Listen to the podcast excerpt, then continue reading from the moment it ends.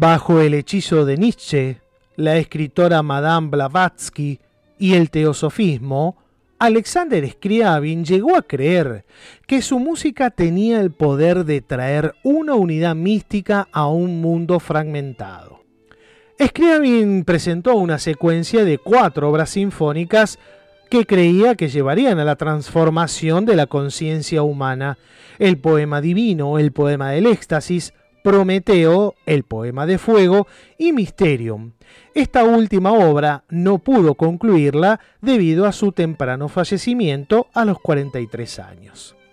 En la mitología griega, Prometeo había sido un rebelde que luchó contra los dioses en nombre del hombre, pero Scriabin vio en el fuego de Prometeo el símbolo de la conciencia humana y la energía creativa intentó representar esto musicalmente en su poema de fuego y visualizó no solo una sinfonía de sonido, sino una sinfonía de rayos de color. Con este fin concibió un nuevo instrumento, la tastiera perluche o teclado de color, que proyectaba luz de diferentes colores en una pantalla detrás de la orquesta, reproduciendo visualmente lo que la orquesta estaba dramatizando en el sonido. Era una concepción visionaria y uno de los primeros eventos multimedia de la historia.